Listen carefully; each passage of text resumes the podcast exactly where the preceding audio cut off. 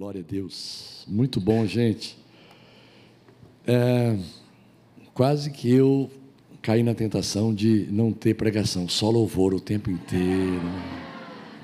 Uma, uma conferência de família só de adoração, né? Bênção demais, né? Bênção. Gente, esse, esse ano, Suedna e eu estamos fazendo uma boda de casamento muito especial para mim. Bodas de Esmeralda. Esmeralda foi o nome da minha mãe. Esmeralda é o nome de uma das minhas irmãs. Agora a pergunta é o seguinte: bodas de Esmeralda é quantos anos? Ah, eu... muito bom, né? 40. 40. 40.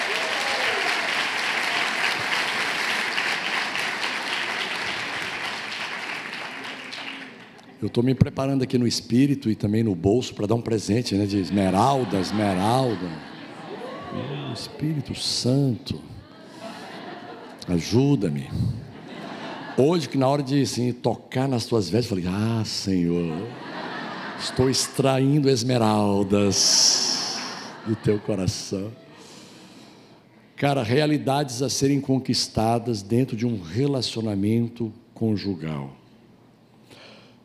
Bom, só para poder a gente falar um pouquinho, a gente tem três filhos, né? Um, o pastor Elinho já falou, que é o Timóteo, que é o meu pastor, lá na Nova de Ipanema. Ele é, ele é o pastor sênior. Suedna e eu somos pastores auxiliares dele e da pastora Rene, né? A nossa norinha. Eles têm três filhos, o Romeu já está ministrando também na igreja. O Romeu está na Zoe, lá da Nova da Barra, né? Está crescendo, o Bento também, músico, a Paris, temos a Maressa, nossa filha também, Timóteo com 38, Maressa com 35, casada com o Marcelo, e nos deu dois netos também, o Samuel e o Lucas. A gente está feliz. Então são quatro homens e uma mulher, a Paris. Mas ela coloca os quatro no bolso. Cara, ela é muito carismática, ela é impressionante, assim essa habilidade de comunicação, essa arte de comunicar já nasceu com ela, viu? Assim, é uma coisa linda e a gente está, eu sei que os pais e a gente também ajuda como avós de para canalizar isso para o reino, né? Canalizar isso para o reino de Deus. Muito bom. Ah, eu queria saber quantos estão fazendo a revisão dos dois anos de casado. Quantos tem aqui de dois anos para baixo de casado? Dois anos para baixo. Temos uma ali, cara, temos ali também, dois anos para baixo. Isso. Quantos tem de três até dez anos de casado? Olha aí, aumentou o leque. Três a dez anos lá em cima, que legal, tá? Bodas de papel, aleluia. e por aí vai.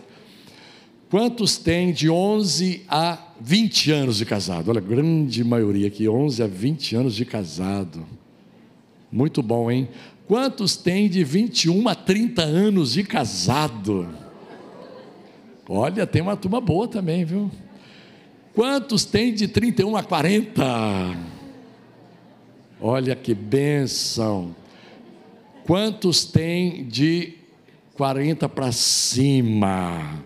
Meu Deus, meu Deus, meu Deus, meu Deus.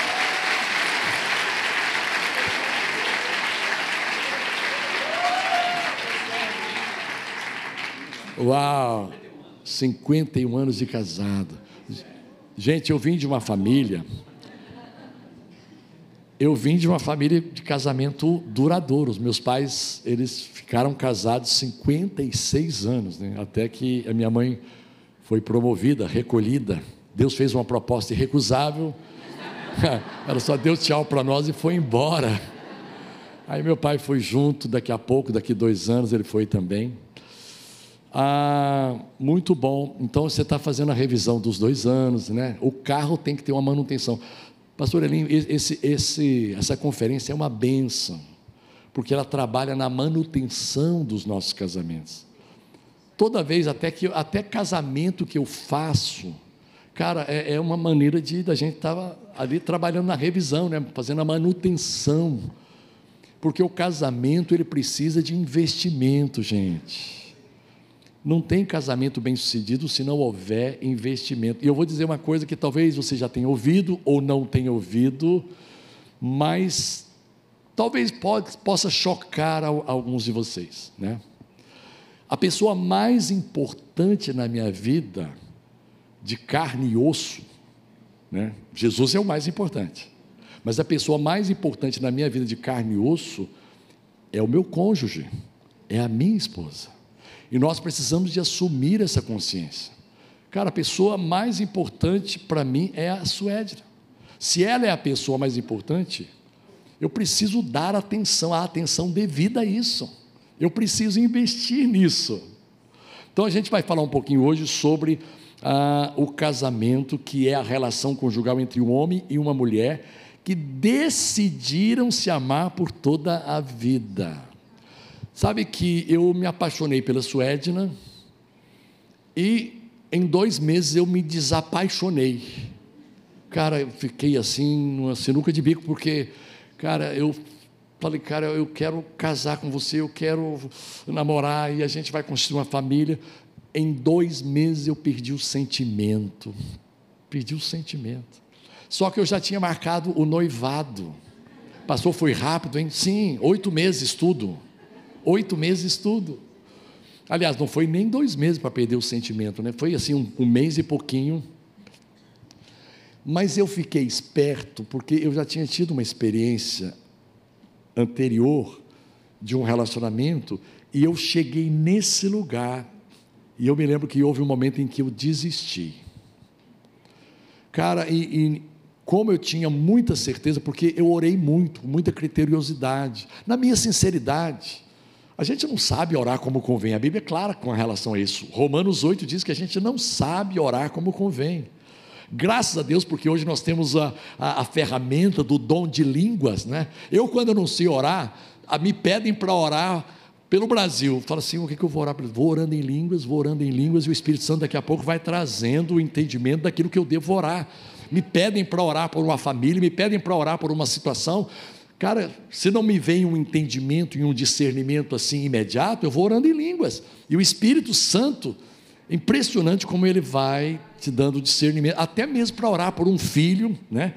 orar por uma filha, é, você precisa de discernimento do Espírito, para não ficar orando orações assim, da mente, né? da alma, dos seus sentimentos porque as orações respondidas são aquelas que são movidas pelo Espírito Santo, geradas pelo Espírito Santo.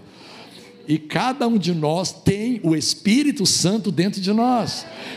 Queridos, é questão de dar liberdade para o Espírito. E eu orei e falei, Senhor, caramba, essa é a mulher. Por que eu estou falando isso? Porque a Suédina foi a mulher que eu escolhi, que eu decidi amar até o último dia da minha vida. Então estava tendo uma resistência espiritual.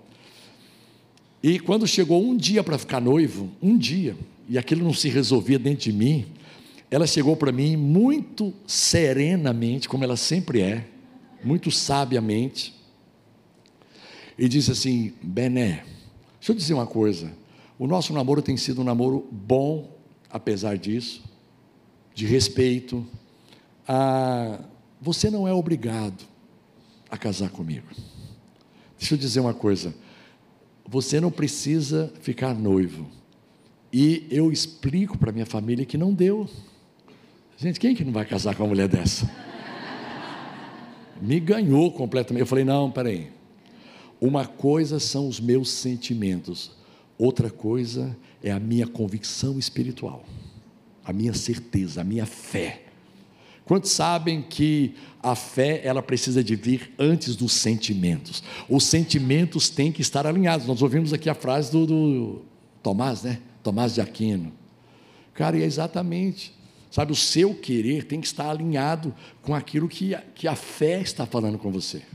Então, os seus sentimentos. Confesso para vocês que eu estava a cada dia com aquela esperança de acordar e vir o sentimento, mas o sentimento não vinha, não vinha, não vinha. E no dia que ela fez a proposta para mim, eu falei: não, eu tenho certeza que é a vontade de Deus. Pode ir amanhã cedo, ela ia mais cedo, porque era uma cidade próxima, nós morávamos em Goiânia e era em Anápolis. Ela foi, eu apareci lá na hora certa, não dei o bolo, graças a Deus. Cara, mas eu estava muito sem graça, porque os sentimentos não tinham voltado. Mas eu falei, cara, eu vou caminhar pela fé. Eu vou decidir andar pela fé. Eu vou, vou decidir andar por aquilo que eu creio ser a vontade, o plano o propósito de Deus para a minha vida. Cara, foi uma lição tremenda para mim, gente. Aquela resistência, resistir os meus sentimentos que eram fortes na direção contrária, na direção de sair daquele compromisso, na direção de sair daquela situação. Cara, e, e perseverar ali em fé foi uma vitória tremenda. E ficamos noivos, eu fiquei muito sem graça, muito assim, num ponto assim, de eu falar assim, olha só, ficamos noivos, mas você volta para casa com uma pessoa, eu quero voltar com outra, me dá um pouco de liberdade aqui de espaço. Eu estava mal, gente. Eu estava mal. Dormi, dormi assim com aquela aliança, falei, Jesus, está tudo certo. Coloquei a aliança assim do lado. Eu tirei a aliança para dormir, eu não sabia. Ah, vou tirar a aliança aqui, eu acho que tem que tirar a aliança para dormir. Tirei a aliança para dormir. Gente, vocês acreditem ou não, no outro dia, eu acordei completamente mudado. Cara, o sentimento veio, como diz o mineiro, de com força. De com força. E foi assim maravilhoso, porque quando eu encontrei com ela à noite, eu estava, ela estava em Anápolis ainda, né? Estava voltando. Quando ela chegou na igreja, eu falei, cara, você demorou demais. Deixa eu dizer para você o que aconteceu, foi lindo, tal. E aí foi, foi até difícil segurar a onda de tanto sentimento que tinha, né? Tanta coisa assim, vamos, vamos embora logo casar. E um testemunho diante de Deus, cara, nunca mais. Claro, o sentimento é provado, às vezes é, é, você sente menos, você sente mais, mas eu nunca tive nenhum tipo assim de dúvida e o sentimento sempre assim vindo, né, debaixo da fé, é muito gostoso. Eu nunca deixei de amar você, meu amor, de estar apaixonado por você, viu?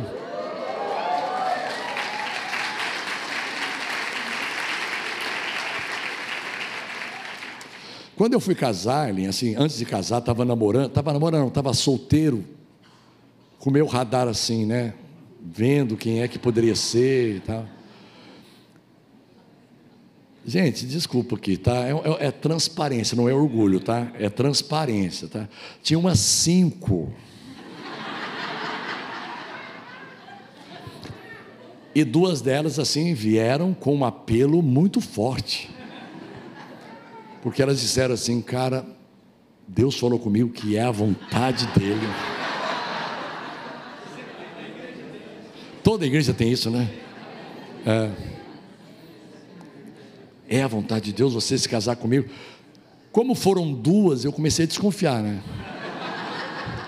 Porque eu pensei assim, cara, será que Deus liberou a poligamia de novo? Aliás, ele nunca liberou, liberou de novo, não. Será que Deus liberou a poligamia? Vou casar com duas, véio, porque tem duas que estão dizendo que é a vontade de Deus. Mas o projeto não me entusiasmou. E eu disse para elas assim: olha só, respeito vocês, mas Deus precisa falar comigo. A Suédina não, irmãos, a Suédina não, não teve essa atitude. A Suédina já foi logo dizendo assim: Eu sou o melhor de Deus para você. Ela, ela vai impor as mãos sobre as mulheres que estão tímidas aqui, tá? No final aqui da conferência, você está tímida. E foi uma conversa muito assim, amistosa, a gente foi conversando, ela não chegou assim de bate pronto, tá? Gente, o, eu quero compartilhar coisas simples com você, mas que vai talvez reprogramar a rota do seu casamento, vai trazer o seu casamento para um lugar, para um eixo central, onde vai fluir a bênção de Deus. Eu sei que Ele já tem abençoado você, mas às vezes a gente perde um pouquinho, a gente se distrai um pouco, a gente acaba desfocando, né? É, errando o alvo, vamos assim dizer. Errar, errar o alvo nas nossas vidas Cara, é mais fácil do que nós imaginamos. Errar o alvo no ministério, na vida profissional, nos relacionamentos, no casamento, na criação dos filhos, na relação com o dinheiro. Errar o alvo, às vezes, perder o foco é mais fácil do que nós gostaríamos que fosse. Então a gente tem que estar com o espírito alerta, a gente tem que estar vigilante, como diz o apóstolo Pedro, ser de sóbrios e vigilantes para que a gente possa caminhar na luz. Daqui a pouco a Sueda vai falar, tá, gente? Olha lá. Primeira coisa, decidam que apesar de muito importante, o dinheiro não é o centro do casamento de vocês. Eu sei que é muito complicado isso, porque as pessoas hoje não têm a fé que talvez ingenuamente nós tínhamos. Cara, eu casei, eu fiquei noivo ganhando dois salários mínimos já com o casamento marcado. Mas olha a bênção, exatamente no dia que eu fiquei noivo, sem eu saber, eu já tinha me formado na faculdade, já era graduado, né? O governador do estado de Goiás assinou a minha promoção. Eu me tornei o novo contador, eu, era, eu, eu, eu, me formei em ciências contábeis, eu era o novo contador da, daquela estatal, o, o, departamento de estradas de rodagem. Pastor, o senhor entende tudo de contabilidade, nada, nem de balancete. O que, que é isso? Que mistério é esse? Quando eu fui para aquela empresa, eu fui para a área de informática, de processamento de dados. Né? Eu trabalhava como ah, na área de, de, digitação, de operação, e estava fazendo um, um, estágio na antiga empresa como programador de uma linguagem que já não, já não é usada mais. COBOL. COBOL. Cara, e aí não tinha quadro, não tinha quadro lá para isso. Então, assim, como era, era bem novo lá essa, essa área, ah, não tinha quadro lá para analista de sistema, para programador, operador, digitador, não tinha. Mas tinha lá um, um cargo, o cargo de contador. Eu me formei e pleiteei aquele cargo e Deus abençoou. Então, na, no cargo eu era contador e na função eu era programador. Deu para entender, gente? Tá? Então não vem me pedir nenhum tipo de conselho em área de contabilidade eu, eu devo, devo jogar a pessoa para quem? Quem é que sabe? Quem é que manja de contabilidade aqui? Quem é bom de contabilidade aqui? Tem um garoto lá, cara, lá, o cara é bom. Qual o seu nome? Diego Alejandro. Ah, senti, né? Tem algum concorrente do Diego Alejandro aí?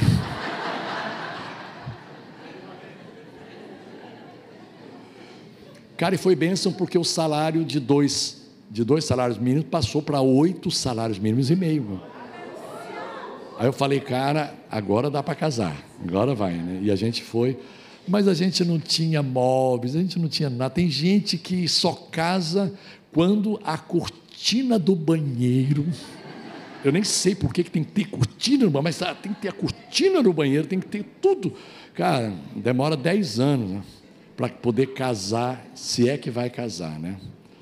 Então, assim, o dinheiro ele é muito importante, mas ele não pode ser o centro, ele não pode guiar. É, é um pouco delicado falar nisso, mas Suede não é formada, né? ela, ela, se formou exatamente no mesmo ano, ela formou-se em enfermagem, ela sim é do ofício, tá? ela entende. E fez um concurso quando era solteira e quando estava casada e já com o Timóteo, em, com três meses, ela foi chamada. Só que tinha que trabalhar o dia todo e tinha que dar plantão no final de semana. Então tinha, era bastante intensa a coisa. O Timóteo tinha três meses de idade. Gente, olha só a tentação. Ela já ia começar ganhando simplesmente o dobro do marido. Puxa vida. Garoto, três meses. E eu dei total liberdade para ela. Falei, bem, o que, é que você vê no coração? E a gente consultou também o nosso pastor, mas ela, ela abriu mão. Porque ela olhou para o Timóteo e falou: caramba, não dá. Não vou colocar esse menino na creche. Isso foi uma posição nossa, tá, gente? Por favor, tá? A gente valoriza a mulher no mercado de trabalho, é bênção. É só uma situação para mostrar que, mesmo o dinheiro sendo importante, tem hora que você precisa dizer não para ele. Tem momentos cruciais e pontuais que você tem que ter um discernimento, Porque quando ela disse não, daqui três meses, de uma forma miraculosa, o meu salário quadruplicou. É como se fosse uma prova, uma resistência. Cara, eu sei que Deus vai honrar a fé de cada um.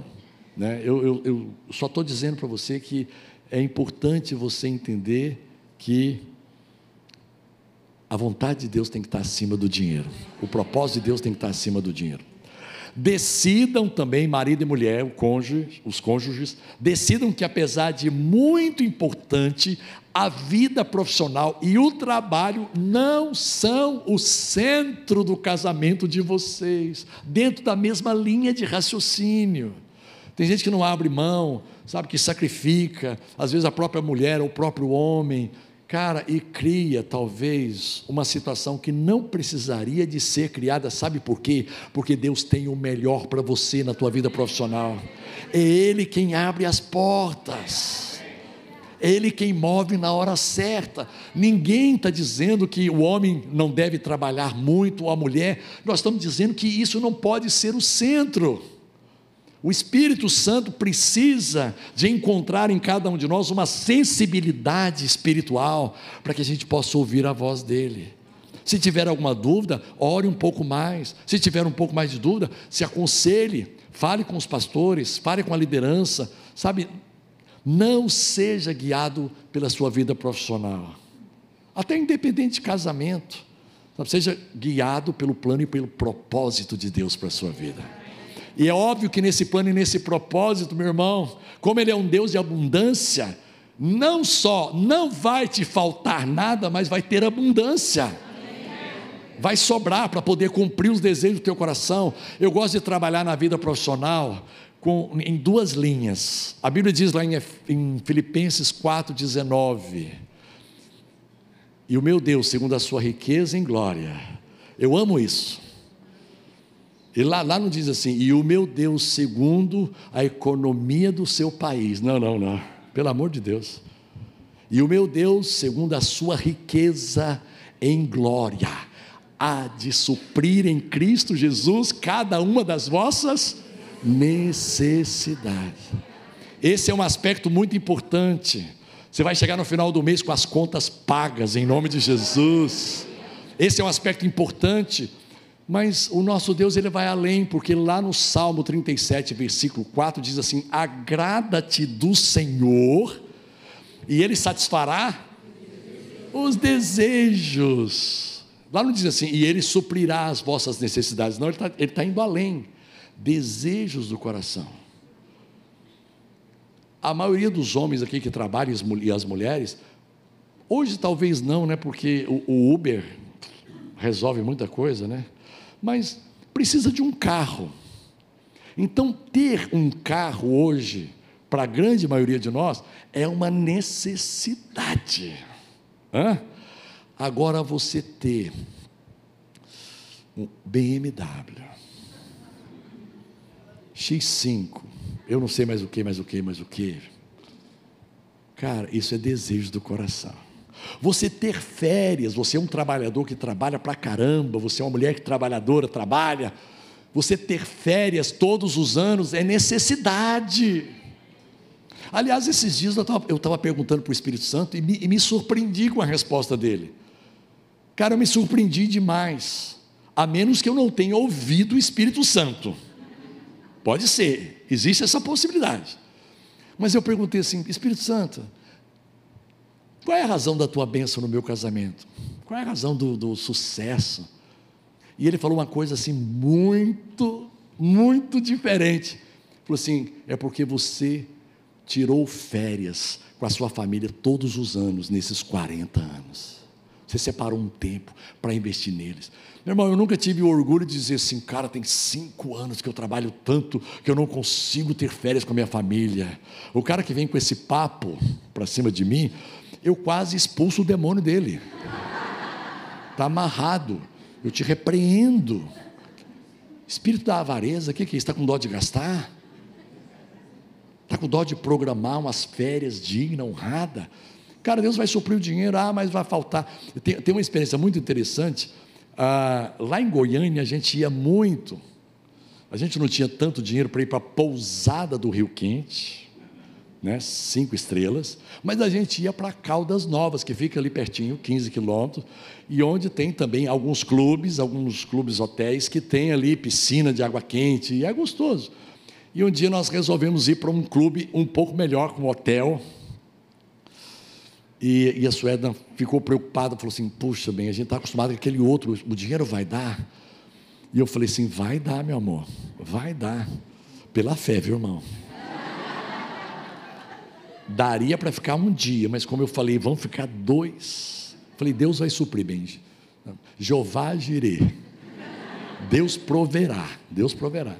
Fomos e ficamos dois dias, e foi uma bênção. A gente levou a, a menorzinha, a Samara estava com meses, assim, a gente acabou levando ela.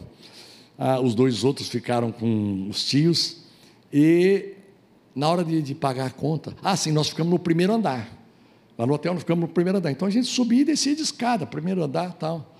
Aí na hora de pagar a conta, os caras falaram assim: olha só, você, ficou dois dias, mas vai pagar só um. Mas por quê? Não, é porque nesses dias o elevador estava estragado, não funcionou.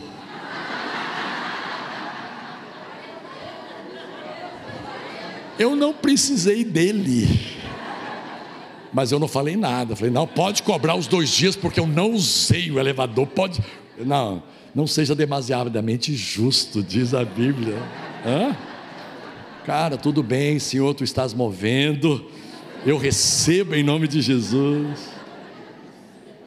Cara, e todo investimento que eu fiz na minha família, testemunha, a senhora não sabe de todo investimento que nós fizemos, nesse sentido de investir na família, de dar tempo, de dar atenção, sabe, dar qualidade nos relacionamentos, todas as vezes Deus abençoa. E, e vem dinheiro de fontes diferentes, além do seu salário. Você está aberto para receber de fontes diferentes? Me lembro uma vez, ainda falando sobre isso, me lembro uma vez, que eu trabalhava, né? E, e, e, falei assim, Senhor, cara, eu queria ganhar uma oferta, assim meio, meio que despretensiosamente mesmo, só para ganhar mesmo, sabe? Porque eu, eu, eu trabalho, eu tenho um salário, mas eu quero ganhar, eu queria uma coisa que vai além do salário, eu quero entender isso. E eu fiz uma viagem com um missionário americano, a gente levou ele, eu e um outro irmão, nós levamos ele de carro, ele e a esposa, para Campo Grande, de Goiânia para Campo Grande, no Mato Grosso do Sul. E eu, e eu com essa oração, Deus, só vai levantar alguém para me dar uma oferta. Cara, eu comecei a ficar até assim, sabe? Meio obcecado com esse trem. Meu pai, em nome de Jesus. Cara, quando eu cheguei lá em Campo Grande, a gente chegou um pouquinho mais cedo, o pessoal estava trabalhando na organização do evento. Cara, eu bati o olho, eu, eu sei o nome do cara até hoje, no Patrício. Patrício era um cara assim, do, do Rio Grande do Sul, loiro, com os olhos azuis, sabe? E eu falei assim, cara, olhei aqueles olhos assim, parece Jesus, cara, vai, com certeza vai. Com certeza é daí que vai sair a grana. Aí o Espírito, eu falei assim, Espírito Santo, é ele? E o Espírito Santo por mim, é. É ele. Fui tomar banho, né? Fomos lá para casa onde nós ficamos hospedados. E no chuveiro, Deus, Deus fala com você no chuveiro, cara. Eu falei, meu Deus do céu, eu tenho até, às vezes eu tenho até medo de tomar banho, mas não vou tomar banho hoje não. Hoje está frio, não vou tomar banho, vou ficar aqui tranquilo, né? porque nunca vi sabe? aquela água descer e já vem. Então eu estava tomando banho lá em Campo Grande e o Espírito Santo falou comigo assim: viu Patrícia? Eu falei, vi, já estou sabendo. Você está sabendo o quê?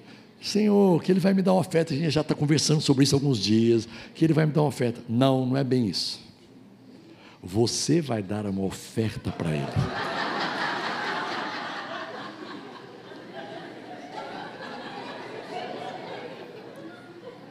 Te peguei, Espírito Santo. Eu não tenho dinheiro. Mas, mas, você acredita que o Espírito Santo falou assim: não, mas o Jorge que veio com você tem, pode pedir emprestado para ele. Eu falei que Falei, que loucura, gente, isso é coisa da minha cabeça, isso é coisa de doido. E, e ele colocou uma quantia no meu coração. Quantia no meu coração.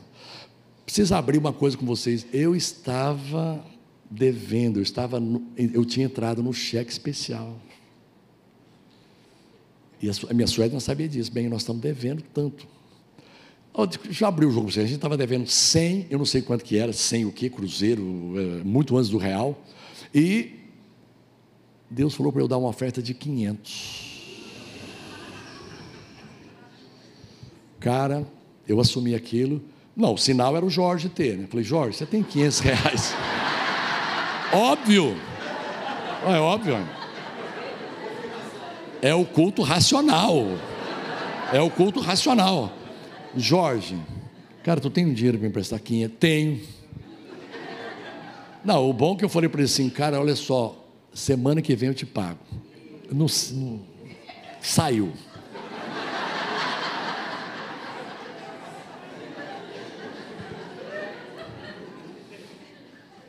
Cheguei em casa e falei assim, amor, amor da minha vida, razão da minha existência. Lembra que semana passada a gente conversou e eu estava devendo 100 reais? Tem uma notícia, amor. Estamos devendo agora 600. O que, que você fez? Deus falou comigo, e eu dei. Ela, ela, com muita simplicidade e sabedoria, falou assim: Eu espero que Deus tenha falado com você mesmo, só isso. Eu espero que Deus tenha falado com você, porque senão a coisa vai ficar feia aqui. Tá? E, foi, e Deus foi tão fiel, porque a gente estava num grupo de conexão, um grupo pequeno, um grupo familiar lá em Goiânia. E de repente eu estava lá louvando, ministrando, cantando com o violão. E uma pessoa veio e colocou um cheque no bolso da camisa da Suedna. Ela viu que tinha um bolso lá, falou nada, só pum. E falou assim: Deus mandou, te, mandou eu dar para vocês. Queridos, qual era o valor do cheque? 600. 600. Pode aplaudir Jesus?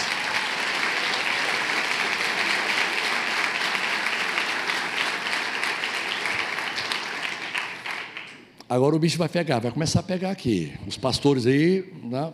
que deu cinto de segurança dos pastores. Decidam que, apesar de muito importante, o ministério e o compromisso eclesiástico não é o centro, ou não são o centro do casamento. O centro do casamento é Deus. O centro do casamento é a palavra. O centro do casamento é a vontade de Deus. É o propósito de Deus. E você não nasceu sem propósito. Deus não teve que criar um propósito rapidamente porque você nasceu de uma maneira que Deus não estava esperando. Ih, arcanjo, me ajuda aqui. Vamos criar um propósito agora. Cadê aquele propósito instantâneo que está lá? Aquele lá no depósito. Não, não, não, Deus não tem isso, cara. Ele tem um propósito para a sua vida. E esses dons e talentos incríveis que você tem, essa habilidade incrível, faz parte, não é o todo, mas faz parte do que Deus tem para a sua vida. É claro que tem que ter o caráter de Jesus, a unção do Espírito Santo decidam que, apesar de muito importante, a criação de filhos não é o centro. Ah, pastor, eu não vou concordar com o senhor, não. É óbvio, é óbvio que criar filhos chega um momento em que você começa a abrir mão um do outro, conscientemente. Cara, eu, eu tive problema com o Timóteo. Falei, ô garoto, você chegou aqui, já não tem mais esposa agora. Aí veio a Maressa, falei, Jesus, perdi minha vez totalmente. Mas de vez em quando ela chegava assim, amor, é só um tempo, tá bem. Vamos junto aqui, me ajuda. É só um tempo. Sabe uma coisa que abençoa demais os filhos? É quando os pais vivem bem. É quando os pais se amam e demonstram isso. É quando os pais se respeitam, são cordiais. Eu sei que não é fácil. Não estou dizendo de uma coisa que é simples e fácil. O casamento ele tem pelo menos duas fases. A fase da paixão, do encantamento, que precisa ter, pelo amor de Deus, não case sem isso. Não, pastor, o senhor falou que ia casar pela fé. Não, não, eu fiquei noivo pela fé, é diferente. É diferente. Se o negócio persistisse lá na frente, eu puxava o freio de mão. Mas, cara, case apaixonado. Eu casei hiper mega apaixonado. Mas isso não conseguiu evitar a segunda fase, que é a fase do desencantamento. Você pode preparar. Pastor, eu já estou na terceira fase do desencantamento, já estou. Pastor, já estou, fiz pós-graduação em desencantamento, doutorado, mestrado, eu já estou desencantado assim, não tem mais jeito. O que, que caracteriza a fase da paixão? Cara, o sujeito tem nove defeitos e só tem uma qualidade. Mas ele, ela está tão apaixonada que ela não consegue ver outra coisa a não ser aquela qualidade. Ela briga com o pai, com a mãe, com o pastor, com a pastora, com o papa, ela briga com o papa. Dizendo assim, cara, não, não, não, ele é maravilhoso, ele é maravilhoso. Olha, mas esse defeito aqui, não, não, não, isso é intriga da oposição, não tem defeito nenhum. E o que que caracteriza a fase da implicância ou do desencantamento? Ela tem nove qualidades e meio defeito o sujeito não consegue ver outra coisa no seu defeito. E tem uma coisa muito forte nessa fase, que é o seguinte, gente: o espírito messiânico. Sabe aquele espírito assim que baixa nunca e diz assim: eu vou mudar esse homem de qualquer jeito. Eu vou mudar essa mulher de qualquer jeito. Então, assim, começa a, a pensar que você foi chamado por Deus. O propósito maior do seu casamento é mudar o outro. Pastor Elim diz assim, com muita propriedade aqui. A mulher veio chorando para dizer: Ai, pastor, que palavra, que mensagem. Para você não, para o meu marido. Cara, quando a gente muda, você sabe que eu comecei meu casamento com essa visão: cara, eu vou mudar minha esposa. Aí depois eu desencantei e falei: eu não mudo isso nem. Isso aí não muda. Pastor, isso aí o que, que é? A esposa, isso aí não muda de jeito nenhum. O cônjuge, isso não muda. Cara, mas milagrosamente, na terceira fase, que é a fase da maturidade, olha só, fase da paixão, fase do desencantamento, da implicância, do querer mudar o outro a qualquer custo, você vem, entra para a fase da maturidade. E você começa a acreditar, cara, eu vou, eu vou conseguir mudar ela. De novo. Só que não por força nem por violência, pela minha mudança. À medida em que eu mudo, hã? Você consegue acreditar nisso? Cara, com certeza o pastor Hélio usou a, expressão certa. Quando você muda, você muda quem está ao seu redor. Então, o grande desafio hoje, essa reprogramação de rota, é justamente parar de insistir em querer mudar o outro. Fala para o seu cônjuge assim: para de querer me mudar. Pode falar, pode falar, pode falar. Não, mas você falou, você falou com raiva, fala com amor. Não, você falou com raiva. Você está com um problema com, com ela? Terapia. Vem cá, Suedna, sobe aqui bem. Sobe aqui.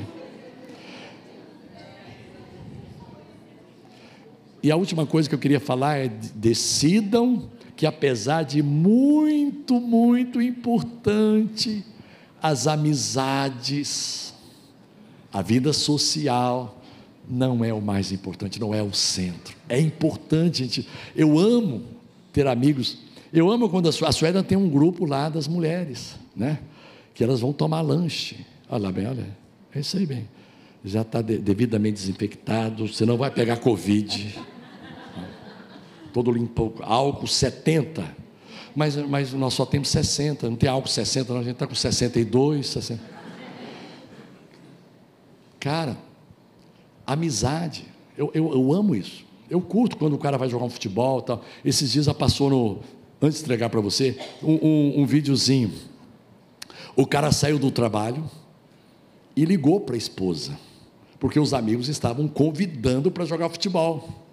Ele ligou para a esposa e falou assim: Bem, olha só, acabou o trabalho, acabou o expediente e os amigos estão chamando aqui, me chamando para eu poder jogar um futebol, a gente ir para um churrasquinho, beber um pouquinho. Aí ele perguntou assim para a mulher: é, Eu estou com vontade?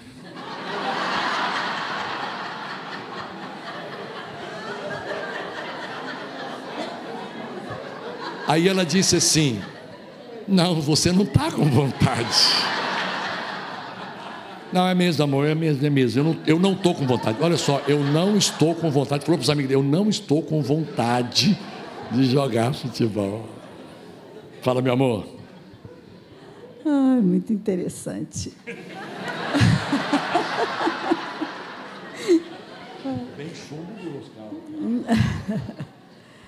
Não, mas é muito bom andar com Deus e saber que Ele é o nosso alvo reprogramando a rota. Primeiro, tem que ter o alvo. Quem não tem alvo não chega a lugar nenhum, fica dando voltas. E tem gente que está perdendo muito tempo na vida dando voltas. Roda para cá, roda para lá, agora é para cá. Entende que isso precisa ter alvo. O marido precisa ter alvo, a esposa precisa ter alvo, o filho precisa ter alvo, não importa a idade, precisa aprender a ter alvo. Onde eu quero chegar, o que, que eu quero, onde eu vou focar. E olha a doença do, do século, pasmem, falta de alvo. Não sei se eu quero. Começa uma faculdade? Não, não quero. Começa um trabalho? Não, não quero. Estou morando aqui? Não, não vou morar aqui. Não sabe o que quer. O que está faltando? Alvo. Pessoas que estão perdidas dentro de si mesmo. Então, Jesus, ele veio para trazer a gente para um caminho seguro. Ele é o caminho. Ele falou: Eu sou o caminho. Então, ele é o caminho. Mas é um caminho que te leva aonde? Para de volta para Deus. Olha, todos nós nascemos condenados a ir para o inferno. Acredite ou não. Não tem mais bonito, mais feio, mais rico ou mais pobre. Todos nós nascemos nesse mundo condenados a ir para o inferno. Pronto, e acabou. Por causa de Jesus, por causa do amor do Pai, ele mandou Jesus e nos deu um caminho de volta para Deus.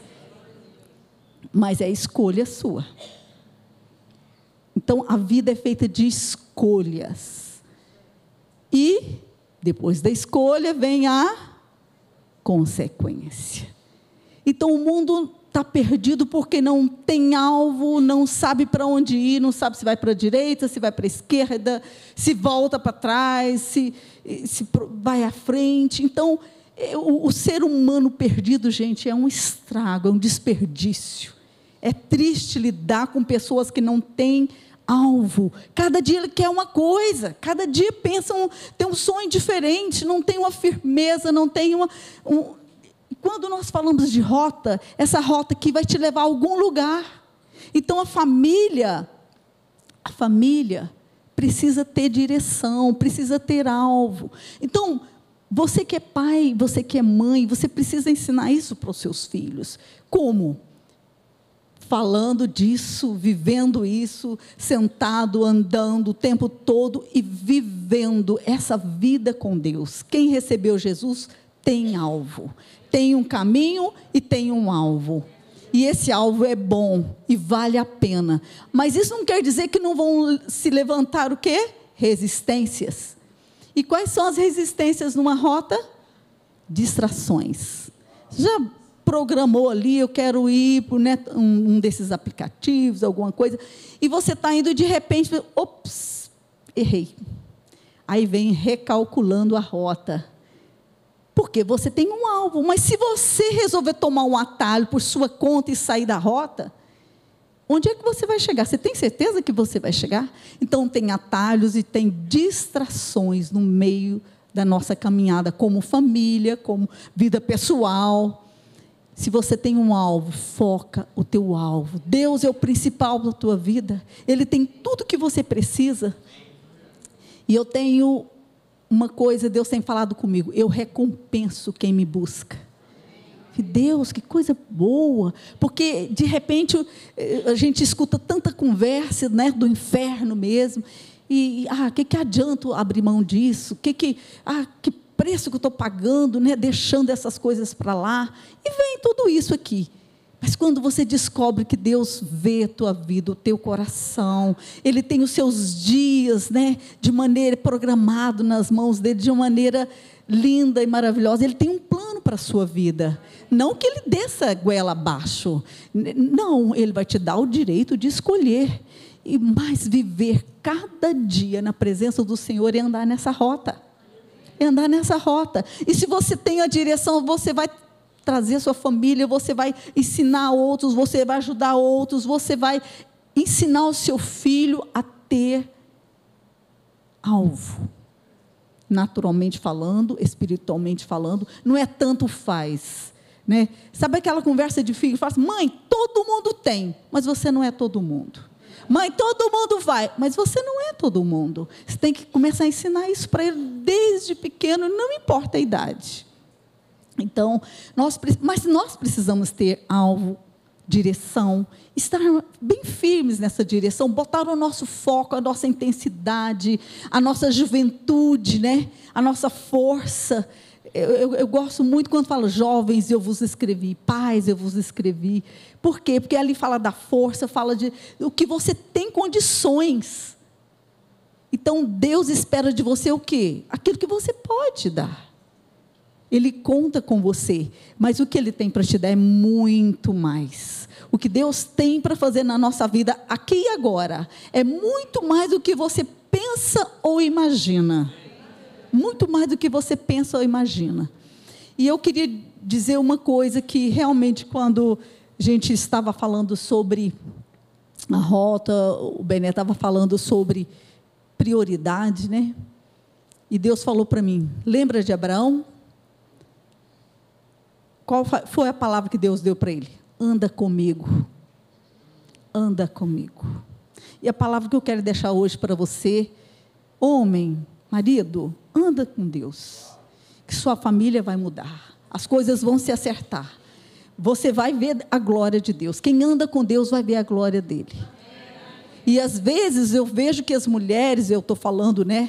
Eu entendo um pouquinho mais de mulher, às vezes ela pensa, eu não aguento mais, já fiz tudo, eu, é, é, é, demais, eu estou virando capacho, eu já estou cansada de fazer isso. Você quer ver a glória de Deus na sua vida? Você está precisando de ver a glória de Deus na sua vida, dentro da sua casa, junto com o seu marido, na situação que você está passando. É assim para todos nós, mas olha, em particular, em particular, eu quero dizer às mulheres: você quer ver a glória de Deus na sua vida? Anda com Deus no dia a dia. Não, a, a sua causa não está passando desapercebido diante de Deus. Seja fiel. A Bíblia fala assim: é melhor serem dois, porque quando um esfria, o outro esfria junto. Acho que é isso que muita gente entendeu. Errado. Está tendo briga também, vou brigar. Está tendo injustiça também, você injustiça, porque eu não vou ficar para trás. Então nós estamos vivendo nessa competição, né? Só que não é assim no reino de Deus. Não é assim no reino de Deus. E a palavra de Deus para Abraão foi: anda comigo, anda comigo. E você vai ver a glória, você vai ver a bênção, você vai ter família, você vai ter. Para um homem que não tinha nada, anda comigo e você vai ser bênção. Então eu queria deixar isso com você nesta noite. Sabe, coloca a mão assim no seu peito e diga: eu quero ser bênção. Amém, amém. Então você tem um alvo, você tem uma rota, não se distraia. Se prepare para ver a glória de Deus no seu dia a dia. Amém. Que Deus abençoe.